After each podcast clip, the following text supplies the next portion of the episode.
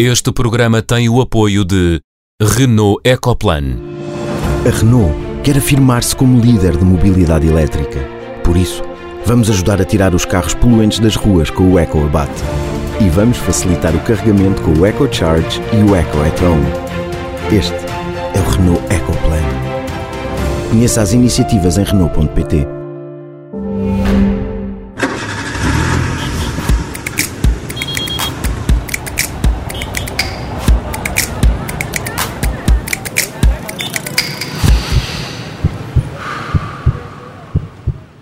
Sejam bem-vindos ao Som Ambiente, todas as semanas com um tema e um convidado, todas as semanas com a Catarina Grilo, a Sofia Guedes Vaz e o António Paula Soares. Olá, sejam bem-vindos.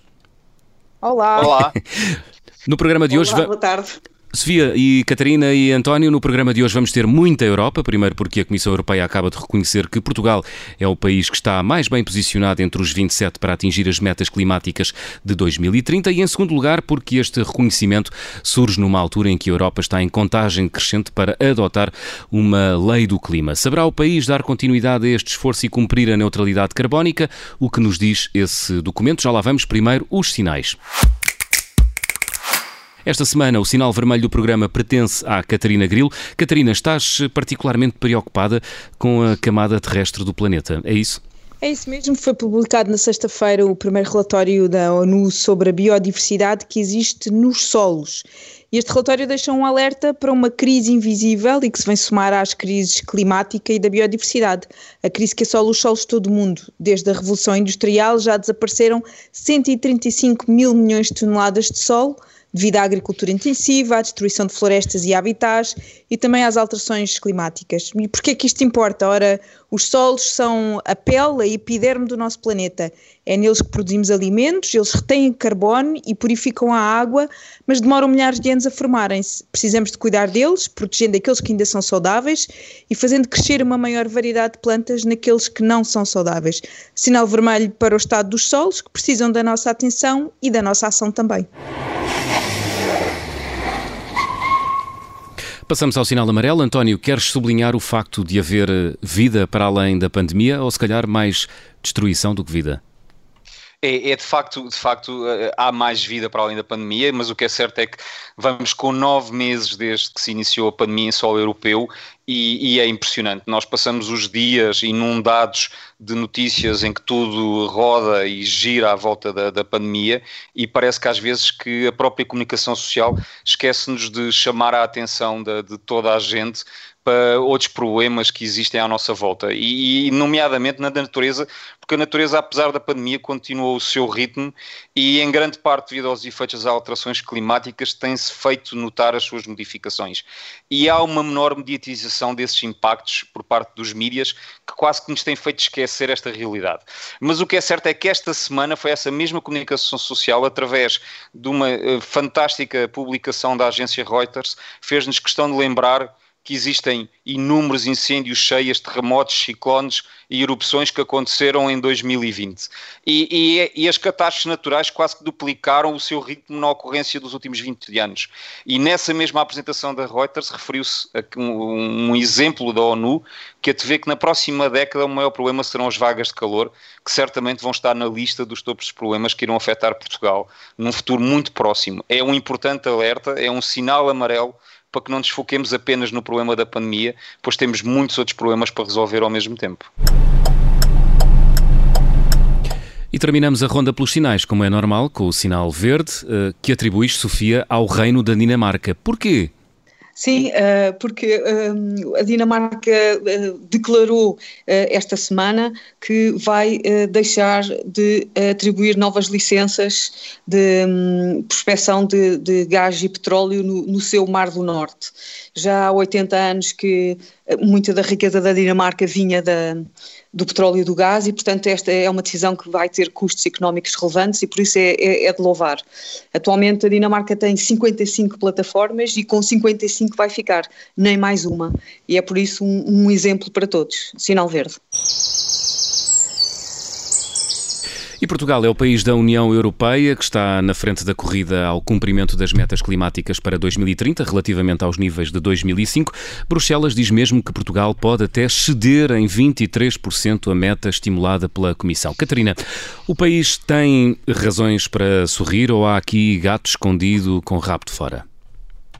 Olha, eu acho que é, que é, as duas coisas. Temos razões para sorrir exatamente porque fomos, temos capacidade para ir além dessas metas, mas há também aqui gato escondido com o rabo de fora, porque estas uh, metas até eram particularmente benéficas para Portugal. Uh, a meta da União Europeia depois é dividida de forma diferente entre todos os Estados-membros e Portugal até poderia ter aumentado uh, as, as, suas emissões. Acontece também que esta meta que estava, que está em vigor ainda, é claramente insuficiente para uh, para mitigar as alterações climáticas, para o papel que a União Europeia deveria tomar na mitigação das alterações climáticas. Está agora em discussão também a nova meta para 2030, no âmbito da lei, da lei do clima da União Europeia, e mesmo essa meta, que é de 55% face a 1990, não é suficiente para a, a União Europeia estar completamente em linha com o Acordo de Paris, ou seja, de contribuir para um aumento da temperatura que não seja superior a um grau e meio. Sofia e António, como é que viram este reconhecimento por parte de Bruxelas uh, do esforço português? Sofia, talvez começava por ti. Um, não, eu acho que Portugal tem, tem feito um, um grande esforço uh, e, é, e, tem sido sempre elogiado no, nos fora internacional. internacionais. Tem, tem o seu roteiro, tem os seus planos e de facto nós uh, temos, acho que temos um, uma boa uh, uma boa um, performance em termos de, daquilo que andamos a fazer e aquilo, em termos de emissões de, de, de gases de efeito de estufa. Portanto, acho que é merecido.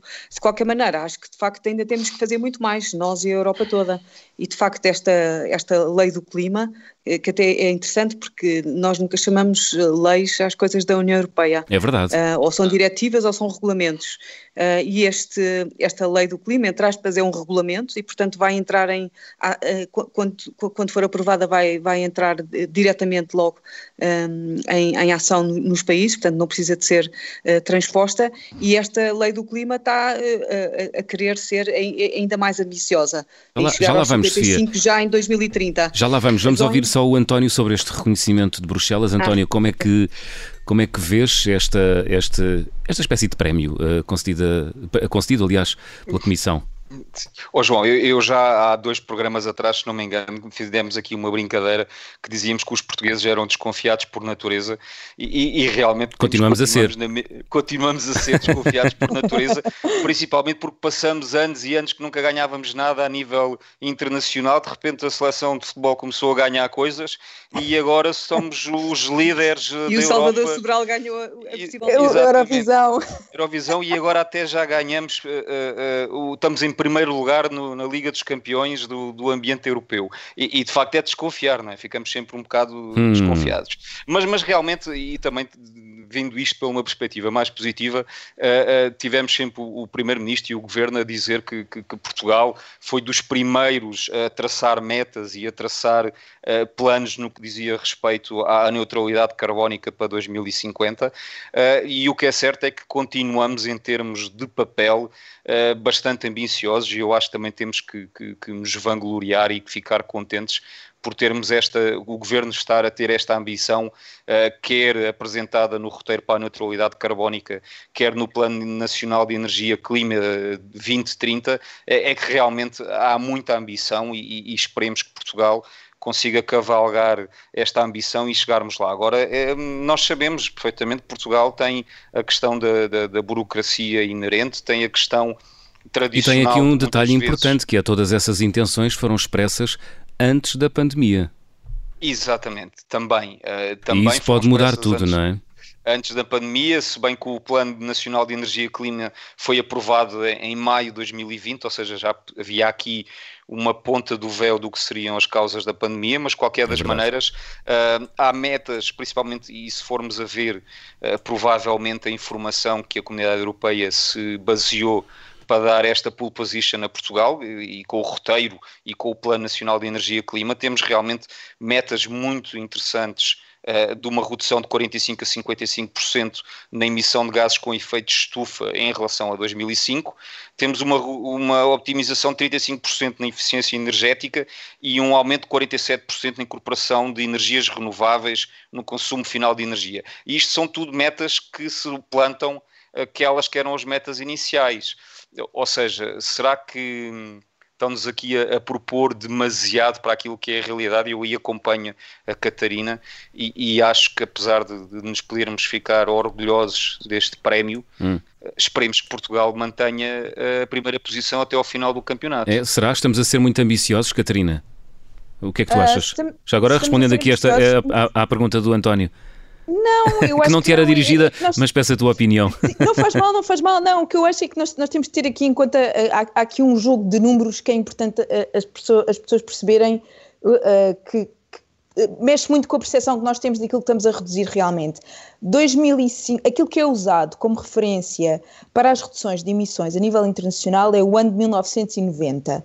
Acontece que tanto Portugal como, por exemplo, a vizinha Espanha usam como referência o ano 2005. Porquê? Porque 2005 foi um ano de pico de emissões. Portanto, qualquer redução que nós façamos relativamente a 2005 vai parecer espetacular, uhum. porque estávamos mesmo a emitir imenso. É uma viciação okay? Portanto, do, do, do cálculo, é isso?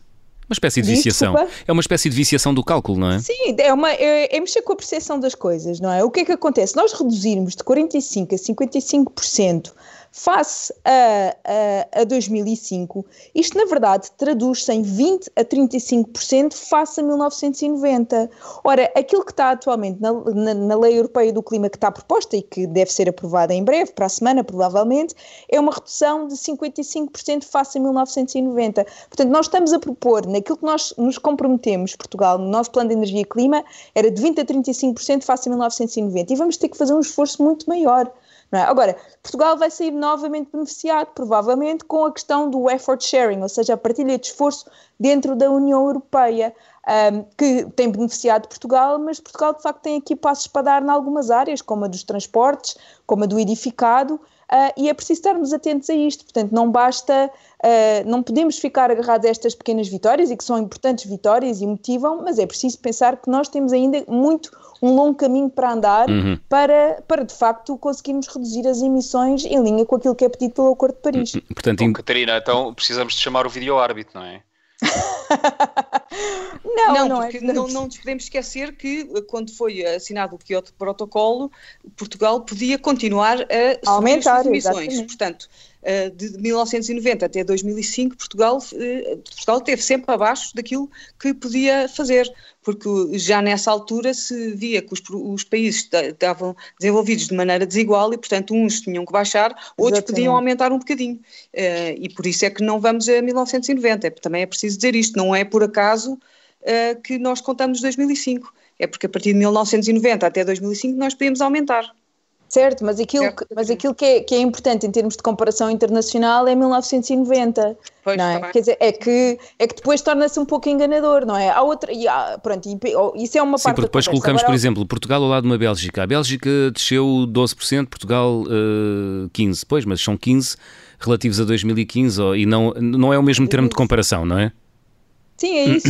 tem, tem não, que usar, mas, tem que usar o mesmo ano como acima de tudo, aquilo que, nós, eh, aquilo que nós emitimos é muito menos do que aquilo que os outros emitem, não é? Claro, em termos de intensificação, uh, portanto, intensificação, 20% não é? para nós, às vezes o esforço não, não é equivalente, não é? Pois. Para os outros 10% é um esforço imenso e para nós é um, não é um é esforço muito tão grande. mais fácil, exatamente. Agora olhando para o futuro, agora com a nova lei, a nova lei Era isso que eu ia uh, perguntar. do clima. Era isso que eu ia perguntar. É... Este, este reconhecimento torna o caminho futuro mais fácil para Portugal?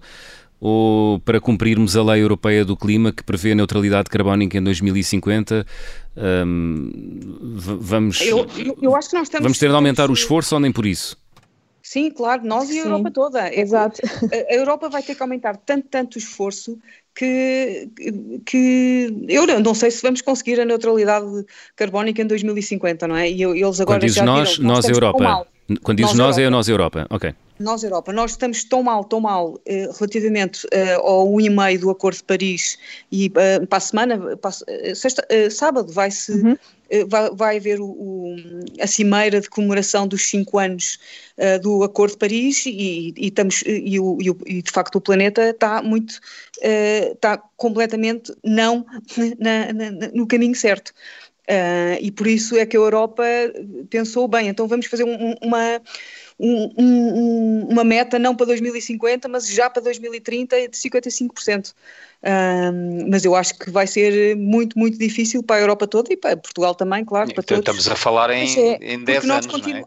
Estamos pois a é falar nos próximos 10 anos. Pois, e se nós virmos a lei do, a lei do clima, como eu disse que é um, que é um regulamento, se nós virmos, eu estava a ver a proposta, e eles não deixam de falar em uh, relação custo-eficácia, eficiência económica e competitividade da, econ da economia da, da, da, União, e portanto nós vimos que de facto durante a pandemia as emissões uh, decresceram e foi a única vez nestes anos todos em que decresceram e se consegue ver nos mapas e se consegue ver através das imagens de satélite de facto a, a, concentração de, de, de gás de efeito de estufa diminuiu e de facto só com enquanto continuarmos com esta eu, eu bato sempre na mesma tecla, mas enquanto continuarmos a achar que temos que ser muito competitivos e termos que ter a economia assente nos mesmos moldes em que sempre tivemos, isto vai ser quase impossível. A Dinamarca, por exemplo, como eu disse no meu sinal, parou, vai parar a, a prospecção de mais gás e de mais petróleo, mas eh, em boa verdade não é como a Noruega ou a Inglaterra que extraem muito mais e parar ia ser ainda uhum. mais uh, grave para as suas economias do que, é, do, do, que é para a Dinamarca, embora também seja para a Dinamarca, mas eles estão, estão a fazer um esforço já há anos e anos e estão-se a preparar para isto. Uh, mas se nós continuarmos nesta senda do crescimento económico, isto, aliás, eles já, toda a gente já está, a, a, parte da indústria já está aos gritos, não conseguimos 55%, quanto mais 100% até 2050. António. E é uns 55%, deixa-me só dizer isto, é uns 55% que dão uma falsa sensação que vamos reduzir 55%, porque mistura, por um lado, reduções efetivas de emissões que têm que ser ah, feitas com os sumidores, ou claro. seja, nós temos uma meta líquida. Ora, os sumidores são altamente instáveis, as, as estimativas são tem um, um, um, grau de incerteza bastante elevado e não se devia misturar aquilo que é a redução efetiva de emissões da indústria, dos transportes, do edificado, etc., com aquilo que, so, que é a capacidade dos sumidores, dos prados, das florestas, dos sapais, para retirarem carbono da atmosfera. Portanto, é porque já agora, Catarina, uh, explica-nos porquê. Porque, porque estás a misturar coisas que não têm o mesmo grau de certeza e estás a usar o que é que tu acabas por fazer. Não vais reduzir tantas emissões como devias porque estás a contar que os sumidores te vão tratar do problema. Ora, se os sumidores são altamente incertos, tu não sabes bem se vais estar a cumprir a meta ou não. não é? e, e, e devias ter um incentivo claro para proteger esses sumidores e um incentivo claro e separado para reduzir as emissões onde elas estão a ocorrer uh, a níveis uh, uh, que, que, são, não são compatíveis com a neutralidade carbónica a 2050. Hum. Além disso, há setores que continuam a não ser considerados para esta redução de emissões, como é a questão da aviação. E isto é um problema, porque nós de facto não estamos a medir nem estamos a considerar tudo aquilo que poderíamos fazer para mitigar as alterações climáticas. António, tens um minuto, okay. não sei o que. Uh, António ou Sofia, temos mais um minuto para este tema? Não, não, o, o, o, que eu acho é que é assim, nós estamos a falar de planos e estamos a falar de metas e, e sabemos bem que as coisas vão ser francamente complicadas de, de, de, ter, muito mais as metas que estão para daqui a 10 anos, para, para 2030. Mas eu, eu não deixo de achar importante, e às vezes nós temos um bocado esse defeito, que é uh, ver também esta intenção do governo de tentar lá chegar. Se vamos conseguir lá chegar ou não, aí eu tenho várias dúvidas, principalmente com o espaço temporal que temos para conseguir estas, estas metas, mas realmente. Portanto, na tua opinião, devemos acreditar no esforço devemos acreditar no esforço e participar dele, mas eu acho que tem que ser um esforço realista, não pode ser agora uh, de um momento para o outro, num espaço de dois, três anos, modificarmos tudo o que é a nossa realidade, porque as coisas também não funcionam uh, dessa forma. E eu, ainda na semana passada, dei o exemplo da floresta e das declarações do Ministro do Ambiente, em que dizia realmente que a floresta tinha que deixar de ser vista como um setor para ser vista pela sua componente ambiental de sumidor de carbono. Uh, e, e, como a Catarina também dizia, a floresta, se deixarmos de haver como um setor e deixarmos de ter gestão, passa a estar abandonada, pode ter um sumidor de carbono fantástico, mas vai arder todos os anos e, e vamos andar sempre a andar para trás com os tais uh, com os tais gradientes e com os tais valores, como a Catarina dizia, que são altamente instáveis. Muito bem. Um, é, um, é um desafio para o qual estamos todos uh, convocados, uh, coletivamente e também individualmente. Já a seguir, a música de elevador. Escolhida pela Catarina Grilo. Uh, Catarina, quem é que, na tua opinião, anda a empurrar problemas com a barriga esta semana? Bem, olha, são três grandes marcas ou empresas, portanto a Nestlé, a Pepsi e a Coca-Cola foram nomeadas pelo terceiro ano consecutivo como as maiores poluidoras por plásticos. De acordo com a Break Free from Plastic, estas empresas continuam a não progredir na redução da poluição por plástico, dão passos tímidos na mudança para outro tipo de embalagens que sejam reutilizáveis ou pelo menos recicláveis e continuam a insistir que o caminho está em educar o consumidor, esse grande mal comportado, sobre como separar as embalagens para reciclagem. Música de elevador para muita conversa a responsabilizar, a responsabilizar os outros e pouca ação de quem devia assumir as suas responsabilidades. Final da primeira parte, regressamos já a seguir a uma curta pausa. Vamos falar de vinhas. Até já.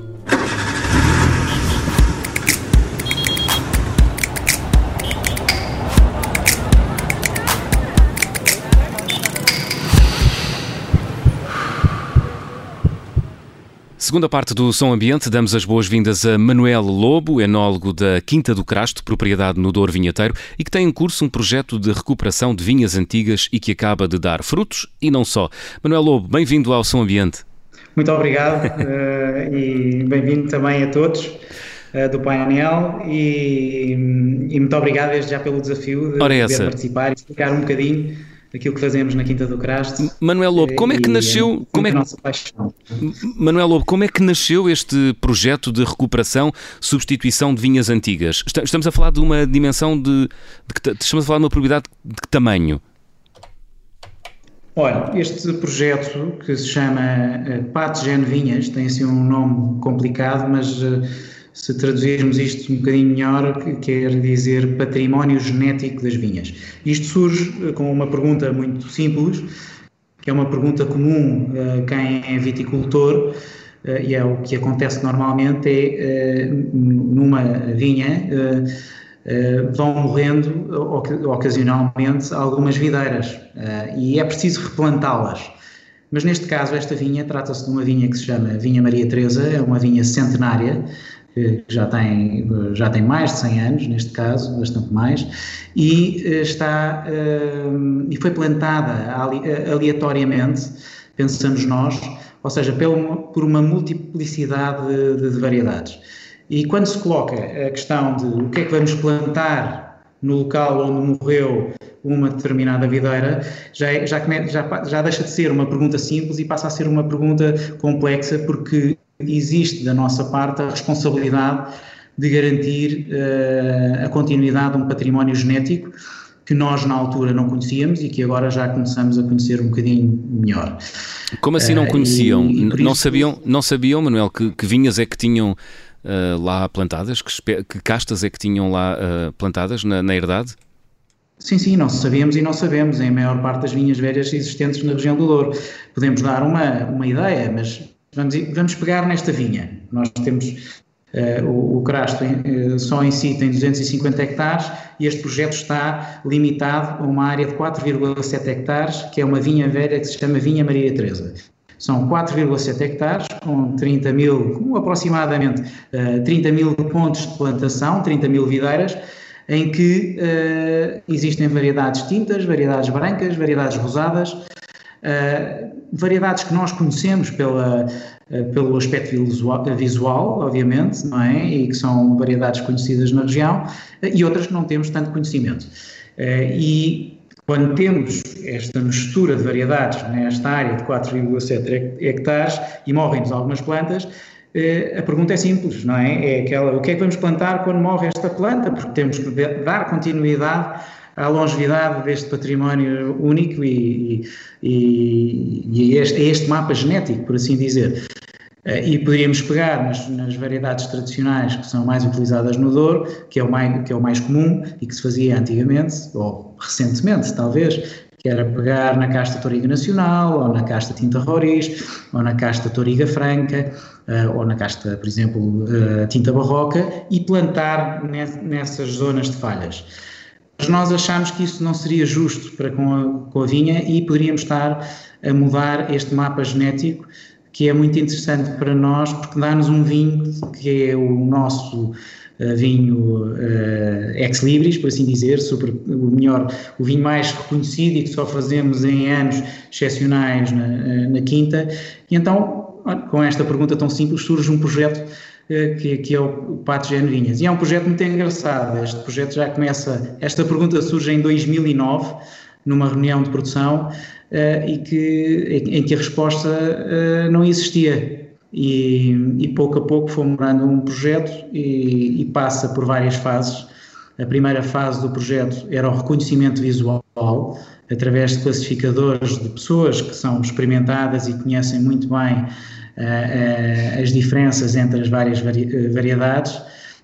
Uh, mas que, olha, começámos a fazer esse levantamento da vinha toda e realmente foi um desastre, porque a densidade da vinha, ou seja, o número de pés de pés de videiras, número de videiras por hectare, tem uma densidade tão elevada eh, que uh, era muito fácil haver um engano quando uma, retirávamos uma amostra e enviávamos para o laboratório genético que nos conseguia dar ali o, o, o resultado do genótipo da, da, da variedade, haver ali uma, um erro muito grande. E então. Mas, oh, oh, Manuel, só, só para, para, para, situar um bocado a coisa, e, e, eu já tive o enorme prazer de provar esse vinho fantástico das vinhas Maria Teresa, é, é para tentarmos explicar um bocado uh, porque é que uma, uma empresa uh, que tem 250 hectares uh, aplica tanta, tantos recursos e tanta tecnologia e tantos esforços para 4.7, ou seja, estamos a falar uhum. de um produto premium eh, de elevado valor e de qualidade que interessa preservar e, e fomentar, certo? Certo, exatamente. E não só, é, além de ser um. Nós temos a sorte desta vinha dar um produto premium, mas, mas além, além disso, além de ser premium, é um produto muito diferenciador e tem uma identidade única. E eu acho que isso é, é fundamental para nós, que neste momento o Crasto já vende para mais de 50 países. Eh, é muito importante chegarmos com um produto diferenciador e que seja um produto nosso. Eh, e por isso achamos que, que era um esforço digno eh, de, de, da Quinta do Crasto e, e, também, não só, acho que, é um, acho que é um esforço muito importante para, para a manutenção deste património genético que, que já começamos a considerar que é, que é único e, e, e realmente muito, muito difícil de, de duplicar. Um, que é muito importante também para a região do Douro e para Portugal. Acaba por ser um, um projeto uh, que pode ter, uh, pode ser importante também para o futuro para a manutenção deste, destas vinhas velhas na, na, na, região do Douro. Manuel Lobo, quantas, quantas castas identificaram uh, nesses quase 5 hectares de, de vinha? Olha, mas deixe-me só, eu acho que é muito importante eu dizer isto. Isto teve várias fases. Em primeiro lugar, nós fizemos a classificação visual e, como lhe disse, foi um erro grande porque nós não tínhamos um, um nível de rigor em termos de, de quando retiramos a amostra determinada videira e mandamos analisar, havia uma margem de erro porque era com tantas videiras, não é? estamos a falar em 30 mil pontos foram retirados, é muito fácil nós nos enganarmos. E então o que é que fizemos? Fizemos a georreferenciação de todas as videiras, ou seja, cada pé de vinha, a eh, cada pé de vinha tirámos uma coordenada GPS e que hoje em dia, quando vamos fazer uma, uma contra-análise genética, para, para termos a certeza e validarmos uh, o, o nosso classificador, não é? Por assim dizer, termos a certeza que, que a amostra que foi tirada vem daquela, daquela, daquela planta. Eh, e, e isso foi, foi um trabalho muito demoroso, porque eh, imaginar, eh, imaginem o que é que ia fazer com, com, quando às vezes estamos a ver uma construção de uma, para, para desenhar uma estrada é preciso dois pontos, não é? Ou, ou, ou três pontos, consoante o, o, topógrafo fizer esse levantamento. Agora, fazer um levantamento de 30 pontos, neste momento nós temos a vinha toda uh, inserida dentro de um software onde nós conseguimos ir uh, a cada videira. temos um detalhe de onde está cada videira, de onde está cada poste, de onde está cada falha, de onde está uh, cada videira plantada uh, ou reenxertada, enfim, é, é, um trabalho já bastante minucioso. E depois então, agora estamos na fase de fazermos então a comprovação genética e, e aí sim com, com resultados mais, muito mais interessantes. Sofia, tinhas uma pergunta? É, a, diversidade, a diversidade das castas tem eu, eu, queria já puxar aqui a, a, brasa à sardinha, não é? Na ideia de que a diversidade e a biodiversidade ainda é mais importante. E, portanto, o facto dessa vinha Maria Teresa uh, ser muito diversa uh, faz com que. Uh, é, é, isso que faz com que o vinho seja premium, em, contrapartida com outras, outras plantações que, se calhar, sejam só de uma ou duas ou três castas no máximo? É uma excelente pergunta. Eu acho que Uh, sobretudo é diferenciador. Depois a qualidade uh, realmente é uma qualidade excepcional. Temos, são videiras que já estão muito adaptadas uh, a tudo, e agora mais ainda, não é? Quando nós vemos estas situações com o aquecimento global, em que temos cada vez situações mais extremas a nível de, de clima, é, é, são sempre estas vinhas velhas que melhor que melhor se adaptam, ou seja, que, que, melhor superam estas, estas, estas diferenças tão grandes que, a nível climático que nós estamos a, a ver agora. E, e, por isso isto também nos dá uma consistência. Por... Porquê que as vinhas velhas, diga, diga. Porquê que as vinhas velhas resistem melhor às alterações climáticas? Olha, é uma ótima pergunta, mas essa parte ainda não temos a resposta completa. Mas eu acho que uh, uma parte, uma parte será, obviamente, que elas já passaram por tanto e já estão e, e, e são videiras que já têm uma resistência tão grande que não dependeram de, se calhar, de algumas novas tecnologias que nós temos hoje para fazer novas plantações e que, se calhar, erradamente uh, habituamos as videiras a sobreviverem em, em ambientes ligeiramente artificiais uh, e por isso são, são videiras que já passaram por tanto que já resistem a estas oscilações de forma diferente. Um, ehm, por isso é que é preciso também, uh, isto numa outra isso, área que nós temos de Isso é brutal, né? isso, essa, essa, essa conclusão é, é brutal, não é? É, para o futuro, mas, para o futuro também, e para, para aquilo que se vai fazer é, em termos de adaptação? Claro que sim.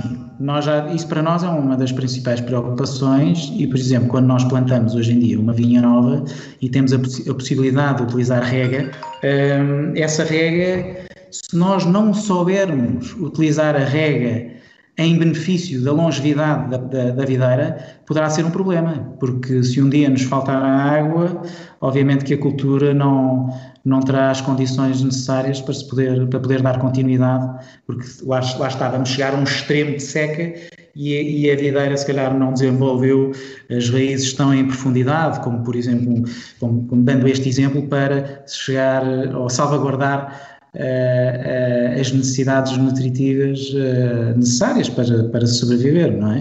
Eh, por isso, há aqui uma série de, de, questões que são muito interessantes e que, e que a agricultura de precisão hoje em dia vem dar resposta. E, e o que nós temos neste momento aqui na, na, na Vinha Maria Teresa é, além de, da identificação desta multiplicidade de variedade porque qual é o objetivo fundamental? É quando morre uma videira, nós queremos plantar no mesmo sítio onde morreu essa videira uma videira tenha o mesmo genótipo da que lá estava anteriormente. E com isso conseguimos dar continuidade a este mapa genético da vinha. Imagine, se nós temos neste momento 54 eh, videiras identificadas, eh, nós corríamos o risco, se não fizéssemos este trabalho, de, de, perder algum material genético no futuro.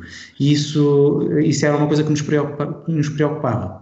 Isso, neste momento também já temos um campo de multiplicação deste material, isto na, na, quinta, temos um campo interno onde fazemos a multiplicação deste material genético para garantirmos que uh, vamos poder dar continuidade à manutenção deste, deste, desta vinha. Manuel, deixa-me só perguntar. As preocupações que vocês têm com as alterações climáticas na Quinta do Crasto, no geral? Olha, é, é, é, o tema das alterações climáticas para nós ainda é um tema muito difícil, não é? Porque eh, fala-se muito no global, mas a nível de a nível de precisão e, de, e, de, e, e mais regional é mais, é mais complexo.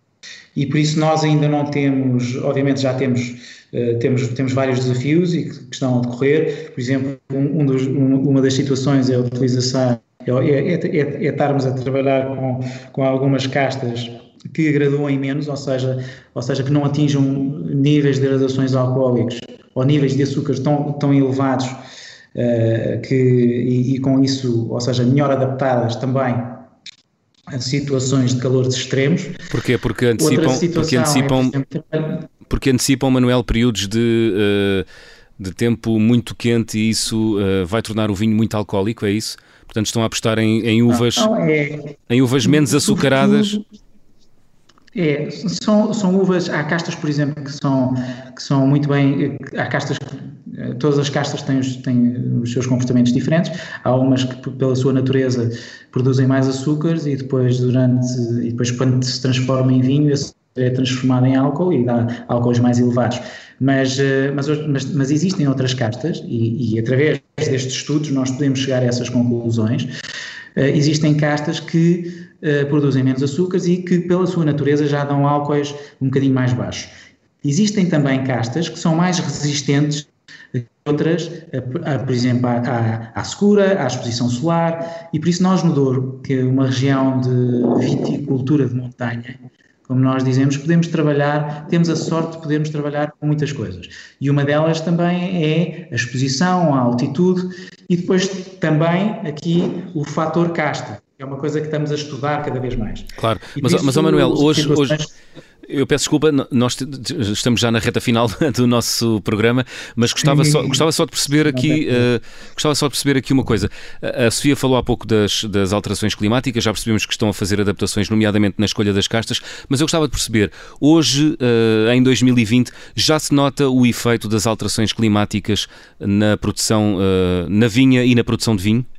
Olha, o que lhe posso responder, e eu acho que isto é, é, difícil, é difícil notar, mas o que eu lhe posso responder é que uh, existe, existem mais extremos. Ou, ou, seja, em termos de quantidades de precipitação, são mais concentradas e, e, e, e em abundância, ou seja, que aqui causam uh, ou dão origem a, a situações mais de que no caso do situações estruturais, de problemas estruturais da vinha, como nomeadamente a parte de desabamento de taludes e, e situações, ou seja, é, é, é, chove, mas não chove em qualidade, percebe?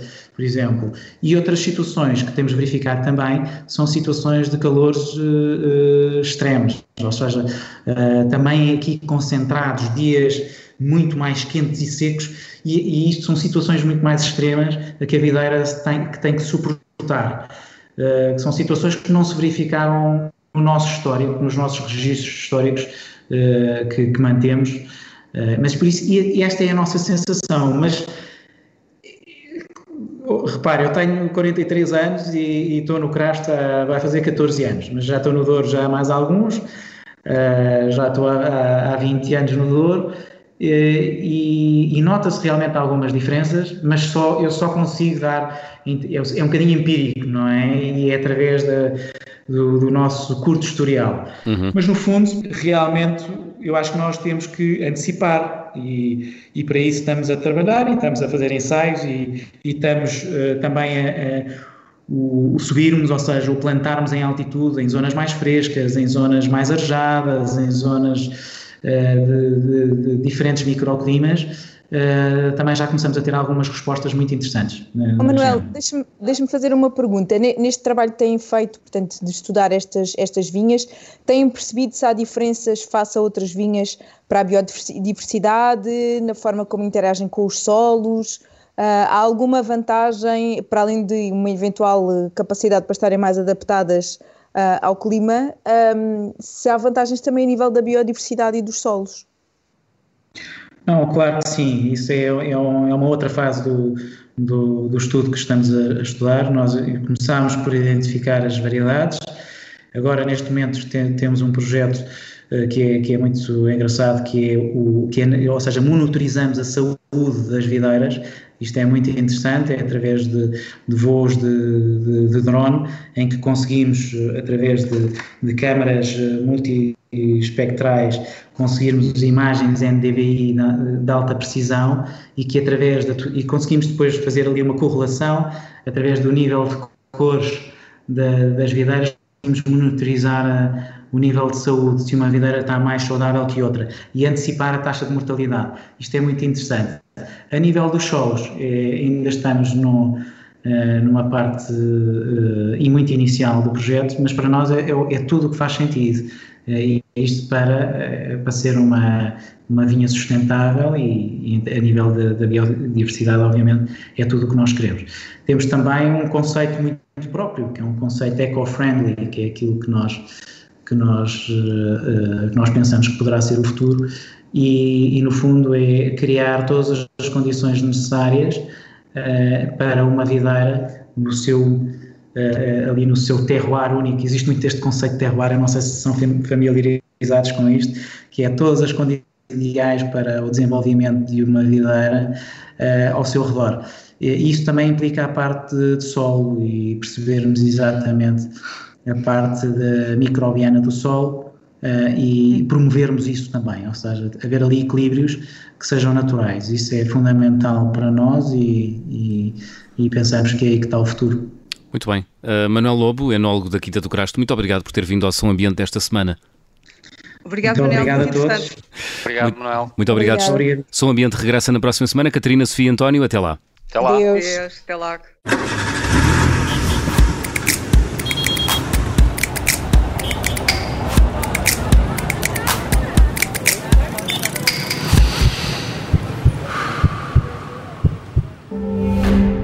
Este programa teve o apoio de Renault Ecoplan. A Renault quer afirmar-se como líder de mobilidade elétrica. Por isso, vamos ajudar a tirar os carros poluentes das ruas com o EcoAbate. E vamos facilitar o carregamento com o EcoCharge e o EcoEtron. Este é o Renault Ecoplan. Conheça as iniciativas em Renault.pt.